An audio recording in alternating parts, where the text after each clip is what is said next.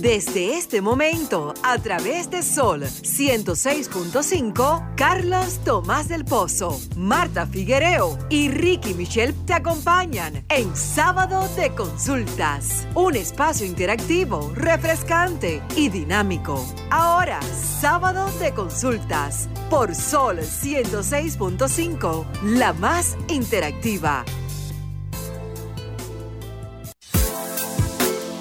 Señores, feliz tarde. Bienvenidos a esta nueva entrega de Sábado de Consultas, el interactivo de la orientación a través de Sol 106.5, la plataforma interactiva que llega hasta donde usted se encuentre. Muy feliz como siempre estoy de estar acompañado de la bellísima Marta Figuereo y de la voz que encanta. Denise Ortiz. Hola Marta. Hola, esa soy yo. ¿Cómo están? Buenas tardes a todos. Eh, feliz de reencontrarnos esta semana luego de unos días eh, lluviosos. No sé si seguirá, vamos a ver qué dice Denisa, si acierta en algo. Denise Ortiz. Oiga, qué provocación iniciando el espacio. Hola Carlos, hola República Dominicana y hola el mundo que nos sintoniza a través de esta la más interactiva 106.5 FM. Como bien dice Marta, unos días vamos a decir que ausentes nosotros, pero con la cadena de radio, con la transmisión de radio cadena comercial estuvimos bastante informados. Así que felicitar a ese equipo que asumió nuestro compromiso de cada sábado de llevar información durante una, dos de la tarde a través de esa transmisión especial que fue de Semana Santa 2022. Así es, felicito a todo ese equipo y me agradó sobremanera y fue una sorpresa escuchar a Marino Guzmán, esa leyenda viviente de la radio dominicana, que lo saludamos desde acá y nos alegramos que esté dentro de ese ambiente que muchas veces lo vimos junto a la leyenda Willy Rodríguez. Willy Rodríguez, que fue un pionero en este tipo de transmisiones Así durante la radio dominicana y que la radio se ha sumado a estas cadenas y ya la gente la espera para mantenerse informado, aunque estén fuera de la ciudad, aunque estén eh, celebrando su, o su, su largo feriado, en este caso que fue de Semana Santa. Recuerden, señores, nuestras redes, la del programa arroba S Consulta RD, tanto para Twitter, Facebook e Instagram. La nuestra, arroba Carlos Tomás 01 para Twitter e Instagram. Y de la línea telefónica 809-540-165 para que usted se sume y se integre a participar en los interesantes comentarios y conversaciones que vamos a tener en el programa. Jóvenes, ¿cuáles son sus redes? Bueno, las mías en todas las plataformas digitales como arroba Ah, Denise Marta Ortiz. se quedó callada cuando Sí. jóvenes. No, yo Sí. quise mirarla porque hizo un gesto, me miró como con desdén. Eh, las mías en todas las plataformas. Sí, continúa. No, no, nada que ver, nada que ver. Aquí todos somos jóvenes, Carlos. Todos somos jóvenes. Como decía, en todas las plataformas digitales, arroba Denisa Ortiz. Pues yo en una plataforma soy Figuereo M, es Instagram, y. Figuereo rayita abajo Marta en Twitter. Ay, Ricky, rayita abajo, no underscore. Underscore. Un saludo a Ricky Michelle donde quiera que se encuentre. Sí, debe estar sacrificado por ahí en Como uno de siempre. países o en una provincia. Sí, Sí, sí, yo sí. sé que él trabaja tanto. Eh, hay una noticia breve que quiero compartir con ustedes, con los amigos oyentes también, y es que la Asociación de Navieros de la República Dominicana manifestó y siente preocupación por lo que está ocurriendo con la ciudad de China, en Shanghái específicamente, que ha vuelto a tener eh, incidencia de COVID, han cerrado el puerto para evitar el contagio. Sin embargo, esto pues viene a agregarse a, la, a- a ralentizar aún más los despachos de las mercancías que ya estaban tomando un ritmo eh, relativamente normal. Entonces esto ahora complica un poco porque se vuelven a congestionar los puertos y de hecho entonces también se le suma la poca, ca- la, la carencia que hay más bien de furgones. O sea que en cualquier momento se puede comenzar a experimentar algunos desabastecimientos nuevamente. Eh, yo quiero decirle a los dominicanos, porque esto era una costumbre que ah, quizás pasaba en los años 80, 90, nuestros padres, nuestros abuelos, todo el que tenga un pedacito de tierra en el patio de su casa o en el frente de su casa, eh, dedíquese a sembrar algún tipo de víveres, algún tipo de frutas, porque lo que estamos viendo con esto que ha dicho la FAO, ¿verdad? Que la hambruna puede ser un elemento nuevamente muy presente en muchos países. Eh, no podemos eh, verlo a la distancia, no podemos ignorarlo, porque fíjense, muchos insumos llegan a la República Dominicana de otros países.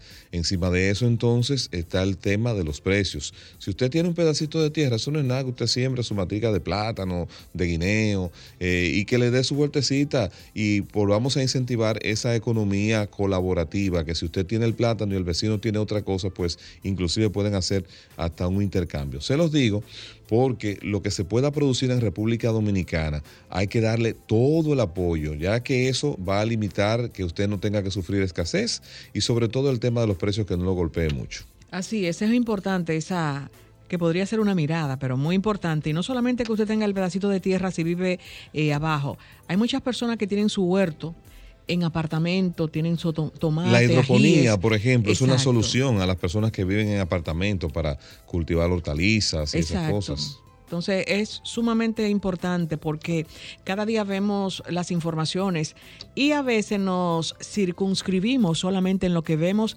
en los internacionales, pero la República Dominicana también se está acercando, o no se está acercando, hay muchos estamentos, hay mucho, muchas personas que sienten a carne viva esta precariedad de muchísimos alimentos. Claro, claro, es momento de moverse a la acción, de no seguir esperando sentado que las cosas pasen porque sí, sino que usted pueda poner su granito de arena para mejorar su situación y mejorar también la situación de sus entornos. Entonces, antes de entrar de lleno con el contenido del espacio, nosotros siempre al inicio pasamos una mirada por las tendencias o informaciones que acontecen no solo en la República Dominicana, sino también en el mundo. Esta información, la mirada de hoy, tiene que ver con el medio ambiente y con todo lo que está aconteciendo. Ayer precisamente fue el Día de la Tierra, que es un día que debe ser eh, revalorado, debe ser tomado en cuenta por todos nosotros, pero no simplemente para hablar del Día de la Tierra, sino hacer un compromiso con nosotros mismos de que comencemos a cambiar en pequeña escala las cosas que pueden mejorar el impacto que está teniendo el ser humano sobre el medio ambiente. Y le dejo aquí brevemente una reflexión. Por ejemplo, eh, los plásticos, como son las fundas donde usted compra, cuando hace su compra en el supermercado, esos plásticos generalmente duran un largo tiempo para ser degradados. Y vemos que las personas van al supermercado y toman quizás más fundas de las que necesitan y luego estas fundas son lanzadas a las calles, a las vías, porque o no recogen la basura y esto va generando una serie de contaminación que aunque uno no lo percibe en el momento, eh, a largo plazo ya eso está teniendo sus efectos. Entonces, con la información que quiero compartirles es que existen nueve límites que es lo que ayuda a que se mantenga el equilibrio de la naturaleza en la Tierra, ¿verdad? Y entonces, ¿qué pasa? Que ya los seres humanos, nosotros, hemos sobrepasado esos cuatro, de los nueve hemos sobrepasado cuatro y los otros cinco restantes están bajo amenaza. Dentro de lo que hemos eh, ya sobrepasado está el cambio climático, el mantenimiento de la biodiversidad, eso lo estamos violando también, y las especies. Eh, hay que, habría que evitar el cambio en el uso del suelo, nosotros también hasta eso lo estamos degradando el suelo por diferentes cosas cantidad de agroquímicos, eh, zonas que son productivas o agrícolas convirtiéndolas en zonas de construcción urbanas. Eh, también tenemos el control del flujo de químicos sobre eh, todo el fósforo y el nitrógeno que están yendo a la tierra. Todo esto está envenenando el ambiente y si continuamos por ese camino, que se sigan violentando entonces los cinco otros elementos o los cinco otros límites, vamos a llegar al punto de que nuestro planeta será invivible. Señores, la Tierra no tiene problemas.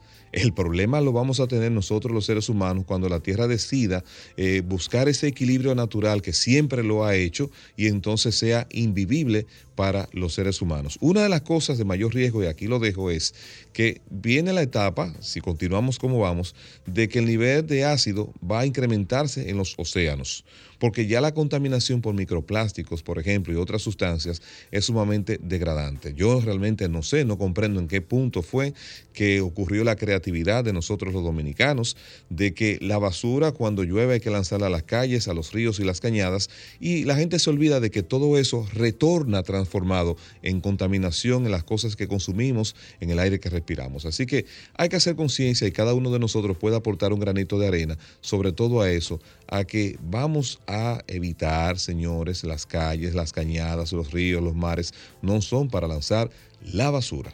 Así es, y recuerde que esta tierra, este pedazo donde usted vive, no es suyo, aunque usted lo haya comprado, porque usted se va y otra persona será el dueño. Así es que cuídelo.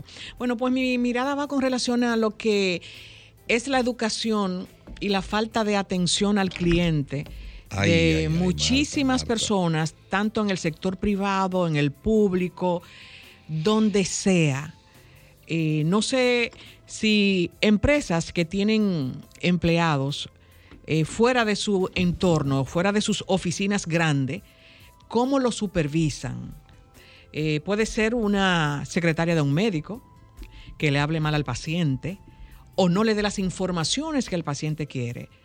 Una eh, secretaria de una oficina de, de banco, de préstamo. ¿Cómo es posible que tú vayas a una oficina, tanto estatal como privada, tú abordas a la persona, no te manda a sentar, no te mira a los ojos, no pregunta cuáles son tus necesidades, siendo tú un consumidor que va a pagar unos impuestos, y está hablando por teléfono en su horario de trabajo, hablando con familia y dime qué te dijo, y no te está mirando. La pregunta que tú le haces, te lo está escribiendo en un papel, porque ni siquiera te lo dice con su voz. Entonces, ¿cuál es, ¿qué es lo que es atención al cliente? Dice que el servicio al cliente consiste en brindar todo el asesoramiento a tu consumidor antes, durante y después de hacer la venta. Y eso no se está, eso no se vive. Eso yo no lo siento como contribuyente de un servicio que yo estoy pagando, yo estoy pagando para que te paguen a ti, para que el país mejore también. Porque cuando yo pago un impuesto, cuando yo pago una comida, supermercado, donde sea que yo pague, yo estoy pagando para que el país avance, para que tú también avance. Pero tú tienes que darme la cara y decirme y contestarme qué es lo que yo te estoy preguntando. Así es que muchísimas empresas están dejando a la borda porque se sienten grandes, porque tienen mucho, no le dan eh, ningún seguimiento, ningún ah, eh, seminario a sus empleados. Entonces vamos a aprender a respetar y saber ganarnos el dinero y respetar al cliente, al consumidor, porque todos nos necesitamos. Muy bien, interesante. Es un tema muy profundo, no vamos a, extenderlo, pero en realidad es una preocupación que debe ser tomada en cuenta por el comercio local. Uno se visualiza o quizás enfoca que el problema está en la persona que te está atendiendo, pero muchas veces esa persona está sometido a una serie de situaciones que o no tiene el nivel o la preparación, pero por el salario que paga esa empresa es, es, lo que se puede conseguir. Segundo, hay situaciones internas que se dan al margen de las actitudes personales y las actitudes de cada uno de las personas que laboran en una entidad, pero es importante el seguimiento por parte de la supervisión, porque ese clima laboral que se vive en esa institución, en esa empresa, eso es determinante a la hora de usted atender o recibir a una persona que vaya a demandar un servicio. Bueno, como cada sábado, Carlos, mis miradas están enfocadas en temas tecnológicos y este sábado no es la excepción. Pues este sábado vengo a hablar de un inicio de año inusual, nada más y nada menos que para uno de los grandes del streaming, que es Netflix. Muchos se han preguntado qué ha pasado con esta plataforma digital que en el cuatrimestre de año ha perdido alrededor de 200 mil suscriptores. Bueno, pues les cuento que según estudios ha perdido esto no es la primera vez que le pasa a la plataforma, porque en el 2011 también lo experimentó, pero este año eh, ha sido un poco abrupto. ¿Por qué? Porque se han dado con una serie de situaciones. La primera de ellos, aunque no lo, no lo sepamos, es el conflicto entre Rusia y Ucrania. Otra, otra de las situaciones que le ha generado a ellos mucha dificultad y en la que perdió eh, tanto en Canadá como en Estados Unidos 700 mil suscriptores fue el hecho de que ellos aumentaron eh, su costo de mensualidad. Y otra también es el límite del acceso de las eh, suscripciones. ¿Por qué? Porque anteriormente si Denisa creaba su cuenta, Denisa le pasaba la contraseña a Marta y Marta podía utilizar el de Denisa. Pero con la situación que ellos, eh, que hablamos aquí en sábado de consulta hace unos meses, de que ellos iban a limitar el uso por localidad, esta situación provocó que muchos de los usuarios emigraran a otras plataformas. Ah, te voy a pagar más caro y encima de que te voy a pagar más caro me vas a limitar el acceso por la zona de donde esté. Ah, pues entonces me voy. Esa es una de las situaciones que el gigante del streaming está un poco preocupado. ¿Por qué? Porque desde el 2011 11, ellos no veían una abrupta descendencia en sus suscriptores. Así que Netflix a subrayar cuáles serán las nuevas ofertas que nos tendrán a nosotros, los que disfrutamos estas carteleras eh, diversamente. Y no se pierdan nuestro segmento más tarde, que tendremos algunas ocurrencias que han sucedido en Netflix. Precisamente hicimos ese pronóstico cuando hiciste el anuncio de que el tema del costo se estaba incrementando con respecto a otras plataformas que tienen igual o mejor calidad, que eran más accesibles. Bueno, por ahí están todas las decisiones que se toman en los cuartos fríos, que luego cuando se aplican eh, se ven las reacciones porque no se miden el impacto que pueda tener en la gente. Nosotros ahora vamos a nuestra primera pausa, lo invitamos a que continúe con nosotros porque estaremos en la consulta de salud hablando de un tema muy importante con un hematólogo. Vamos a hablar de hemofilia, así que es importante que usted nos siga y se sume de inmediato a las conversaciones a través de la línea telefónica. Estás escuchando el interactivo de la orientación, sábado de consultas. Se te quedó la tarjeta de débito en casa y... En sábado de consultas, cápsula de turismo. Cuando la pandemia del COVID-19 evolucionaba de manera positiva, el sector confiaba en reactivar el turismo a partir de Semana Santa. La invasión de Ucrania por parte de Rusia ha generado un nuevo clima de inseguridad para la economía y también para la actividad turística. Hemos pasado de una incertidumbre pandémica en la que no sabíamos si iba a haber otra ola o una nueva variante del virus, a la incertidumbre bélica en la que no sabemos si la guerra va a ser corta o larga. Por tanto, hay que estar atentos a cómo evoluciona la contienda. Si se llega a un acuerdo y no se alarga en el tiempo, podría darse una rápida recuperación de la alegría y una contención de los precios. En sábado de consultas, cápsula de turismo. Estás escuchando Sábado de Consultas por Sol 106.5, la más interactiva. En Sábado de Consultas, consulta de salud. Retornamos al interactivo de la orientación. Recuerden que sin salud no hay felicidad ni economía familiar que resista y es por eso que nuestro espacio se enfoca en la orientación. Con nosotros ahora un destacado profesional de la salud, médico internista y hematólogo, el doctor Anthony Cuevas. Vamos a hablar de hemofilia. Feliz tarde, doctor. Bienvenido a Sábado de Consultas. ¿Cómo está usted? Muchas eh, gracias por la invitación. Buenas tardes a los radioescuchas y a todos los que están aquí en cabina para orientarles y hablarles un poco sobre esta enfermedad. Es un honor para mí aceptar esta gran invitación a este espacio eh, de radio y estamos aquí a la orden. Muchas gracias, doctor. Doctor, explíquenos y descríbanos qué es la hemofilia, qué es lo que significa este concepto. Se habla de hemofilia a una enfermedad que es de carácter hereditario, donde tiene como principal sintomatología la, la, presencia de sangrados de forma descontrolada y esto se debe a un déficit en unas proteínas que se llaman factores de coagulación, pero específicamente las proteínas que son el factor 8 o el factor 9 y esto a su vez hace que la hemofilia pueda ser llamada hemofilia A o hemofilia B, dependiendo del factor. ¿Me explico? En el caso de la hemofilia hay un déficit del factor 8, que es uno de los factores importantes en cuanto a la coagulación. Hablamos de coagulación es eh, al proceso en el cual el cuerpo eh, hace los tapones de sangre para evitar las hemorragias.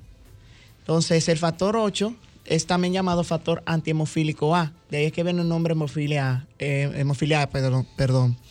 Y la hemofilia B ya habla cuando hay un déficit del factor 9, por lo mismo, porque este se llama factor antihemofílico B. Y esta enfermedad es de carácter recesivo ligado a cromosoma X. Me refiero a que se encuentra la mutación en el cromosoma X y por lo tanto predomina más en los hombres. En el caso, doctor, que usted hablaba, es una enfermedad genética. Sí, es genética. Pero en el caso de que en, al momento no se descubra que nace el niño, ¿cómo, ¿cuáles son las causas? ¿Cómo se da cuenta su familia que ese niño, esa niña es hemofílico? ¿Qué presenta su cuerpo o su estado de ánimo? ¿Tiene alguna, alguna característica? Normalmente, como mencioné que es carácter hereditario, eh, estos niños provienen de madres que pueden ser portadoras y que hayan tenido algún familiar que tenga estos datos de hemofilia.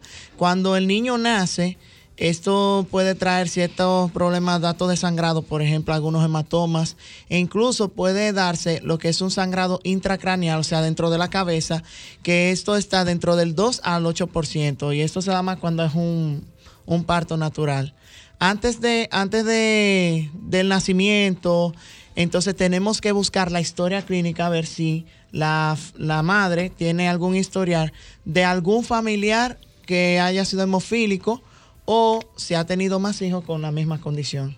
Doctor, ¿qué inconveniente tendría una persona que padece falsemia siendo hemofílico? Ah, eso sería jugarse el, premio mayor. Porque una cosa es falsemia, que es un defecto a nivel de la hemoglobina, y otra cosa es hemofilia.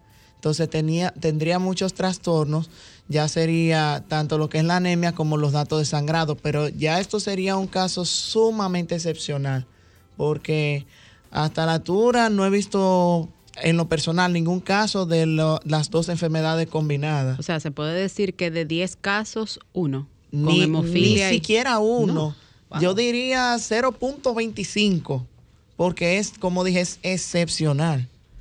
Ok, desde ahora usted se puede sumar a esta conversación con nosotros. Recuerda que con nosotros tu consulta es gratis. Comunícate 809-540-1065. 1-809-200-1065 desde el interior sin cargos. 1-833-610-1065 desde los Estados Unidos. Sol 106.5, la más interactiva. Retornamos a esta interesante conversación con el doctor Anthony Cuevas. Él es hematólogo y médico internista. Doctor, ¿cómo podemos identificar si hay que hacer alguna prueba en específico? Si eso es una historia clínica, si a simple vista se puede ver una persona eh, que, que, hemofílico.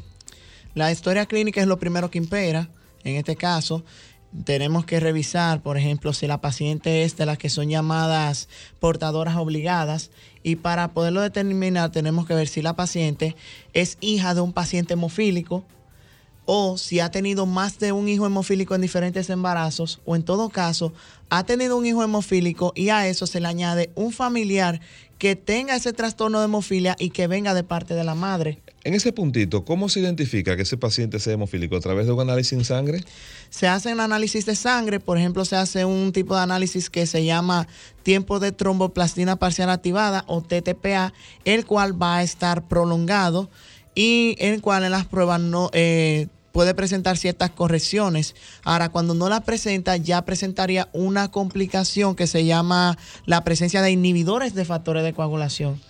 ¿Qué lleva entonces a hacer esa prueba? Porque, como les reitero, no es algo que se puede ver a simple vista. ¿Qué condiciones de salud llevaría al médico a solicitar una prueba específica para determinar la presencia de hemofilia? Lo más importante de las hemofilias son los sangrados y estos sangrados van a ser eh, concurrentes y eh, van a presentarse más específicamente, aunque se presenta en varias zonas, pero el 90% de los sangrados se da más en las articulaciones mayores, como hombros, rodillas, codo, muñecas, y esto se conoce como hemartrosis.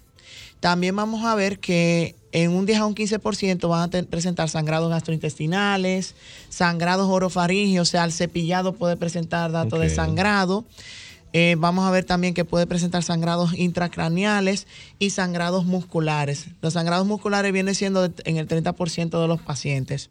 Entonces, cuando vemos esta historia, eh, vamos entonces a realizar esta prueba, la que yo dije, la TTPA, que, está, que estaría prolongada, que es lo que habla que la sangre tarda mucho tiempo en coagularse.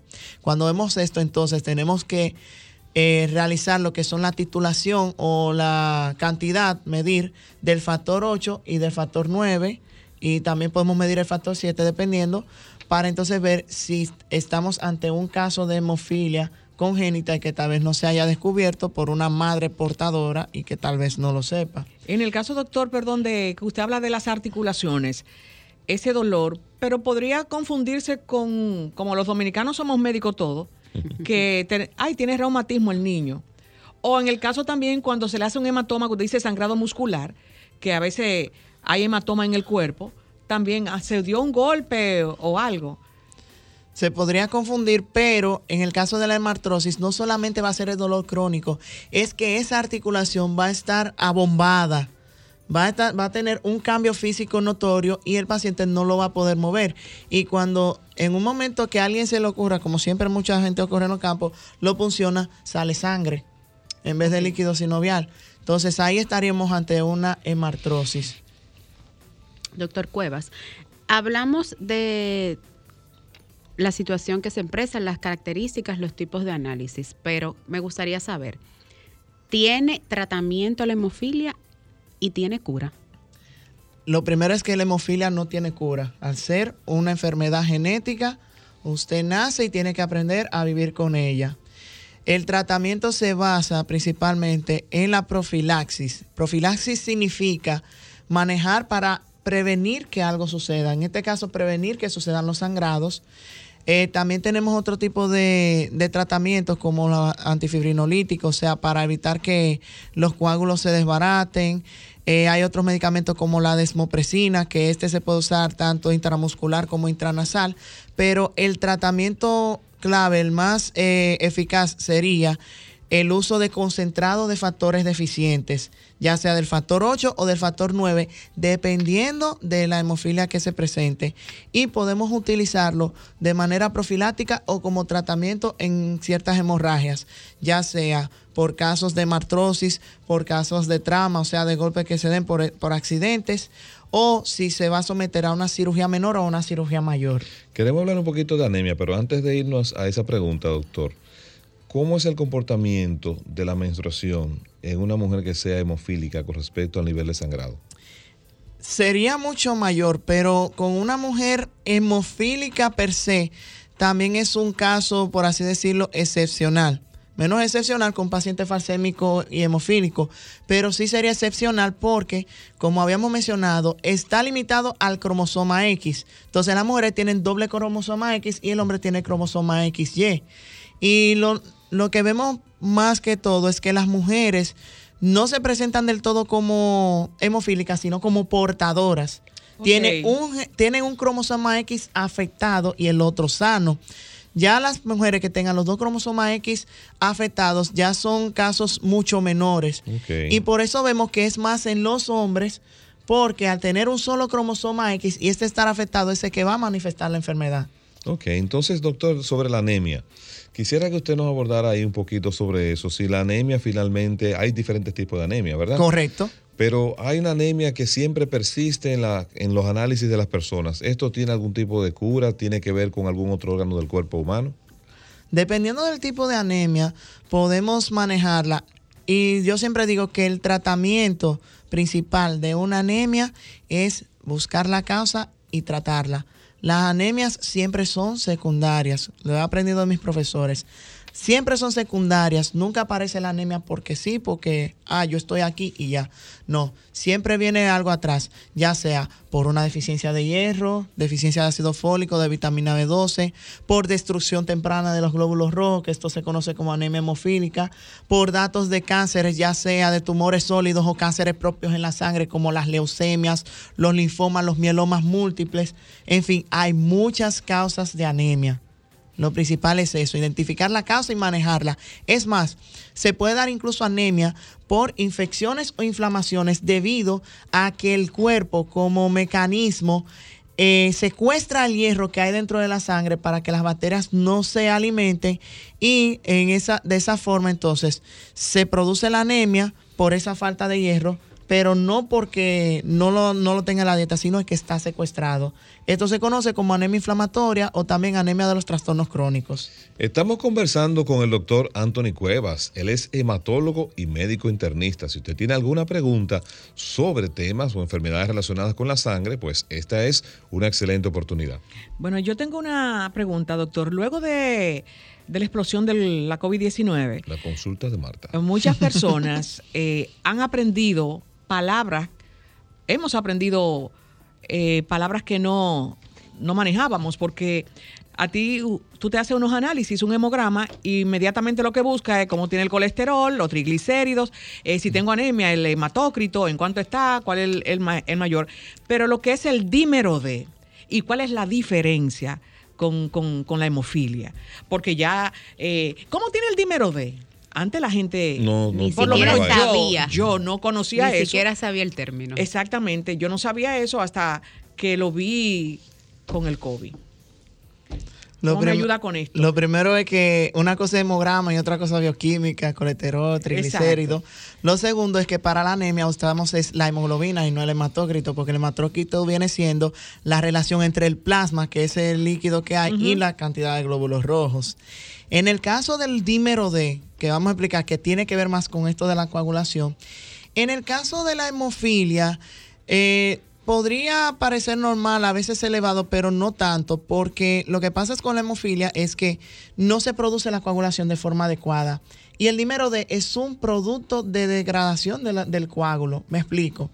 Cuando ocurre lo que es la llamada cascada de coagulación, que intervienen todos esos factores, incluyendo el 8, el 9 y todo, primero las plaquetas son las que se encargan de taponar cuando hay, un, hay una, cortada, una herida, una cortada, como la quieran llamar.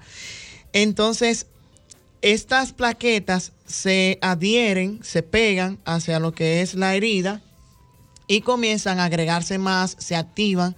Entonces de ahí vienen las proteínas de los factores de coagulación para que ese tapón o, o mejor llamado coágulo se afiance, o sea, no se rompa, lo, lo estabilice.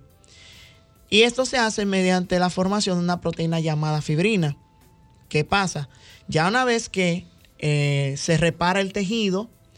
Entonces actúan otros factores que son anticoagulantes, que ese coágulo, valga la redundancia, se rompe y se liberan ciertos productos. Y uno de esos productos que se liberan por la destrucción de la fibrina es el dímero D. ¿Qué ocurre? En el caso del COVID-19 se demostró que es una enfermedad que causa muchos coágulos. Y la elevación del dímero se debe a eso, porque ocurre en el mecanismo casi igual que una condición llamada coagulación intravascular diseminada, que es cuando el, organismo, por algún dato infeccioso, y el COVID-19 es una infección, aunque viral, pero es una infección como quiera, al igual que las infecciones bacterianas, por parásitos de cualquier tipo o datos inflamatorios, lo que hace es que van creando muchos coágulos, muchos coágulos, y el cuerpo, como entiende que esos coágulos no son necesarios, comienza a destruirlos y se va liberando dímero D. Pero ¿qué pasa? Este, este dímero D es anticoagulante y el cuerpo sigue formando coágulos y va atrapando moléculas de dímero D. Y esas moléculas de dímero D van a seguir rompiendo esos coágulos. Y al formarse tantos, se van a consumir las proteínas de factores de coagulación. Y entonces ahí ya pasa de provocar muchos coágulos a provocar sangrado. Doctor, y entonces eh, estamos ahora en un clima tropical. El tema del dengue, porque y quisiera que me explicara brevemente la relación entre plaquetas, dengue y hemofílico. Una persona que sea hemofílica y le dé dengue, ¿cuál es su riesgo ay, de vida? Ay, ay, ay, eso es sumamente peligroso. Porque en la hemofilia vemos que las plaquetas van a estar dentro de lo normal porque no se afecta la función plaquetaria. Pero cuando vemos un paciente que se afecta con dengue y que sea hemofílico, va a haber una, gran afección a nivel de sangrado y más si es una hemofilia grave. Porque la hemofilia se, se clasifica según la cantidad del factor que está deficiente en grave, moderado y leve. Entonces, un paciente grave que tiene un factor menos de un 1% y que presenta el dengue, que este virus va a destruir de forma periférica las plaquetas, aparte que va a causar extravasación de líquido, o sea que el líquido que va a la sangre se va a los tejidos, a la carne. ¿Qué va a ocurrir con esto? Que los datos hemorrágicos, los datos de alarma van a ser mayores. La hematrosis va a ser mayor, los sangrados eh, intramusculares van a ser mayores, incluso puede haber sangrado intracerebral, intracraneal un sangrado cerebral. Entonces es muy peligroso para los pacientes hemofílicos contraer dengue. Por eso, una de las cosas es que un paciente hemofílico tendría que evitar eh, los depósitos de aguas limpias, evitar vivir en cañadas, cosas que sean reservorios para la Aedes que es el vector del dengue. Doctor, hablamos al inicio del programa que el, paciente hemofílico tiende a sufrir algunas alteraciones en las articulaciones. Ahora, me gustaría saber cómo se puede reducir el daño en las articulaciones en un paciente hemofílico? Se reduce mediante lo que es el uso profiláctico de los factores de coagulación deficientes. Si es un hemofílico A, se le aplica el factor 8. Si es un hemofílico B, factor 9. Tenemos que eh, vigilar que no presente la complicación de los inhibidores de factores de coagulación que pueden complicar más el, lo que es la hermatrosis o el sangrado. Y en todo caso, de requerirlo, esos pacientes ya deberían ser intervenidos quirúrgicamente según la gravedad de la hermatrosis. Puede existir, ahí mismo, en el mismo orden, puede existir padre, madre hemofílico. No siendo la madre portadora, porque bien explicó que la madre, eh, las mujeres generalmente tendemos a ser portadoras, pero puede ser madre y padre hemofílico. Podría pasar, pero no es recomendable. Pero que tú no sabes. Eh, imagínese la pareja que te toque. Imagínese yo sabes si es no, sé si mi eh, paciente, si mi esposo o mi futuro esposo va a ser Es poco probable. Les voy a explicar por qué. Eh, aquí en República Dominicana. La prueba, Denise, antes no, no, sí. Aquí en República Dominicana existe el programa para los pacientes hemofílicos, diferentes programas. Entonces, estos pacientes, normalmente hay pacientes cuando tienen la hemofilia leve, tienden a ser asintomáticos y en la edad adulta es que se, se, se diagnostican. Pero los pacientes graves, que son más del 50%, es a, partir del nacimiento que se detecta. Esos, esos pacientes son catados por el programa, se les orienta, se les dan educación genética. Se da acompañamiento. Eh, se da acompañamiento y educación genética para que evitar que dos, dos personas hemofílicas contraigan eh, procreación de hijos. O sea, tratar de evitarlo, eh, disminuir lo más posible lo que es la generación de, de la hemofilia. Entonces, por eso digo que es poco probable que mujeres salgan hemofílicas eh, de forma per se. Porque en estos programas lo orientan, incluso estos pacientes tienen sus propias tarjetas, se les orienta, tiene siempre que llevar su tarjeta para cuando ocurra un caso de emergencia o que vaya a consultar con cualquier médico de forma, usted le presenta la tarjeta para que vea que usted es hemofílico. Sí, doctor, quisiera que habláramos un poco de leucemia. La gente generalmente asocia la leucemia como el cáncer en la sangre.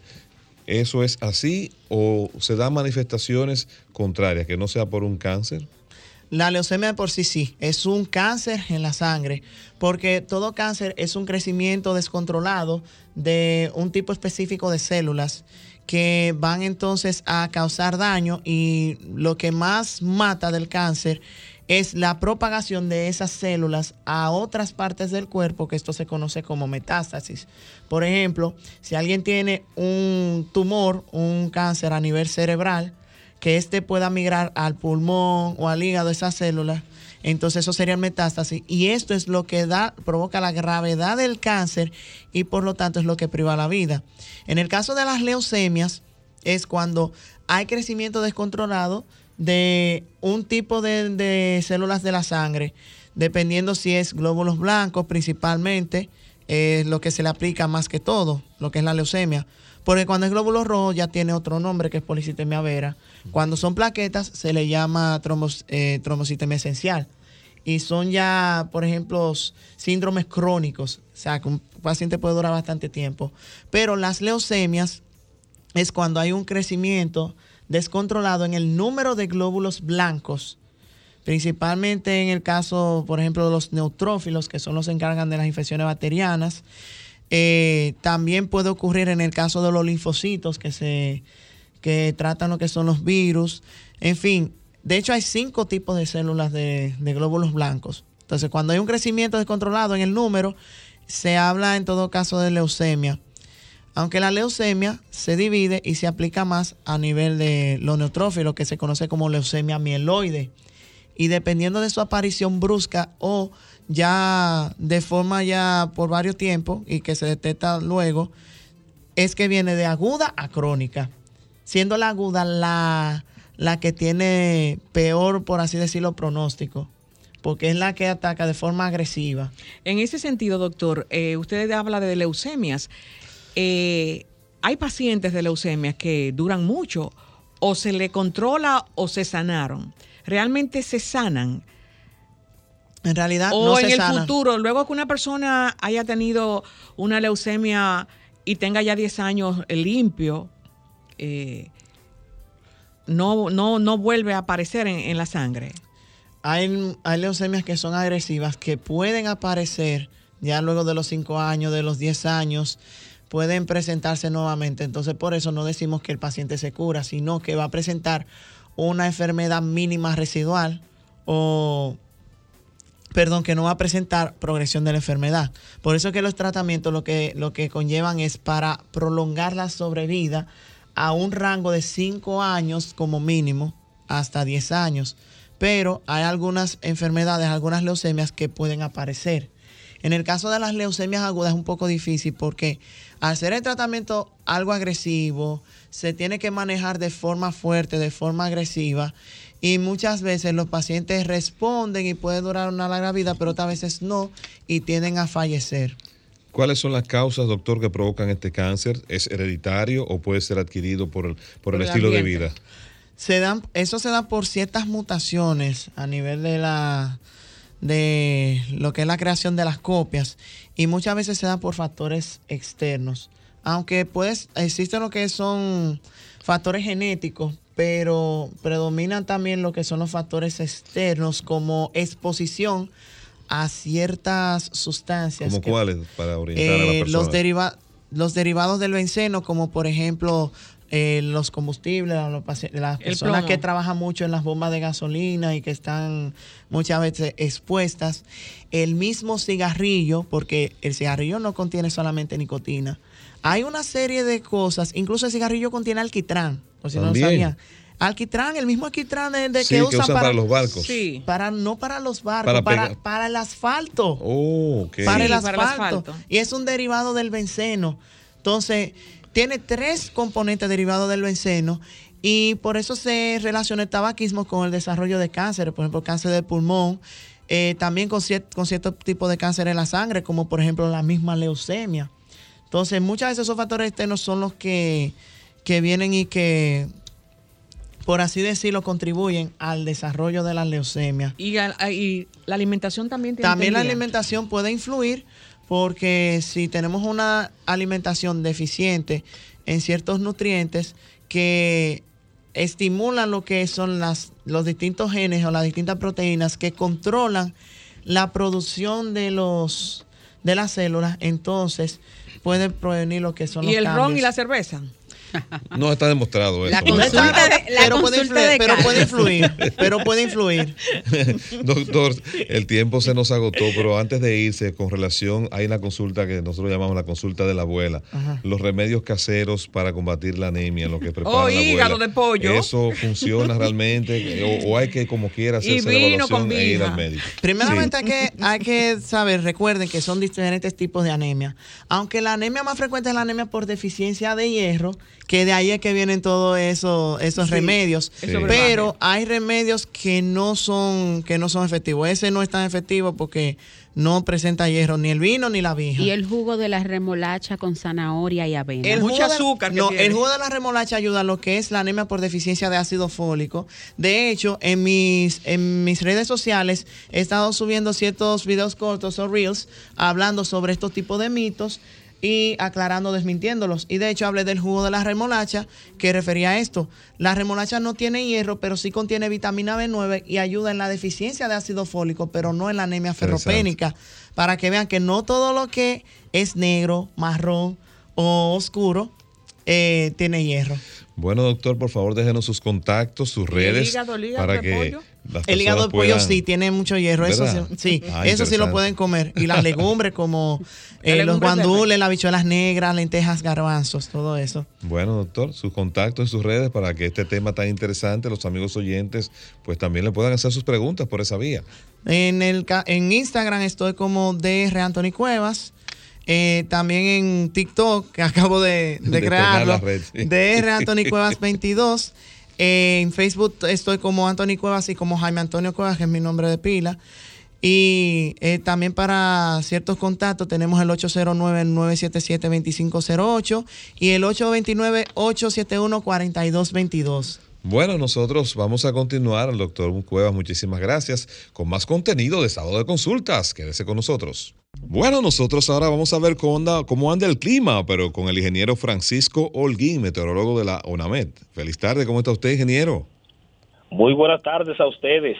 Muy agradecidos de que nos consulta. Gracias, gracias. Muy agradecido que nos acompañe y que nos cuente qué debemos esperar con el clima. ¿Seguirá lloviendo? ¿Dejará de llover? Bueno, muchísimas gracias a ustedes por eh, permitir que la información meteorológica llegue al público, a ese público que siempre le sigue. Mire, ya podemos observar que hoy, sábado, tal como en nuestros pronósticos veníamos anticipando de que ya en el día de hoy, sábado, las condiciones del tiempo mejorarían de forma notable a nivel de la geografía nacional. Ese disturbio que nos estuvo generando esas precipitaciones durante toda la semana, que se despidió en el día de ayer con buenos aguaceros en lo que fue el, Gran Santo Domingo. Ya hoy usted ve cuál es el ambiente, un ambiente algo ventoso, con algunos, el viento un poquito más del nordeste, eh, algunos campos nubosos hacia el Valle del Cibao, pero condiciones de grandes lluvias ya pasaron en lo que es eh, lo, en lo que estuvo asociado a este evento. Las provincias. En lo que resta de esta tarde, en lo que resta de esta tarde y mañana domingo, un buen ambiente a nivel de la geografía nacional, todo ha vuelto a la normalidad para que el dominicano que haya decidido salir este fin de semana lo haga eh, dentro de la norma y parámetros de seguridad que él mismo debe de tener, pero que el asunto de la condición atmosférica, la situación del clima, no le va, eh, no hay en este momento nada que no pueda generar grandes lluvias, sino un buen ambiente meteorológico caluroso en algunas partes del país, eh, producto de que hemos vuelto a la normalidad. Ingeniero Holguín, ¿se mantendrán las alertas a las pequeñas y medianas embarcaciones en puerto, mantenerse en puerto o ya también tendrán el libre albedrío? Mire, en este momento, eh, durante todos estos días, eh, las condiciones marítimas no han sido, no han estado tan deterioradas. Hoy se ven mm, súper bien en todo lo que es la costa atlántica, en la parte costera del Caribe e igualmente eh, en la parte este, todo lo que tiene que ver en esa franja, desde Bávaro, Vero Alto, Macao, eh, la zona de Valladolid, Punta Cana.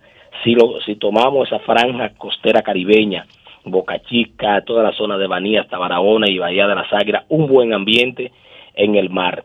En la costa atlántica se ve un poquito de viento fuerte.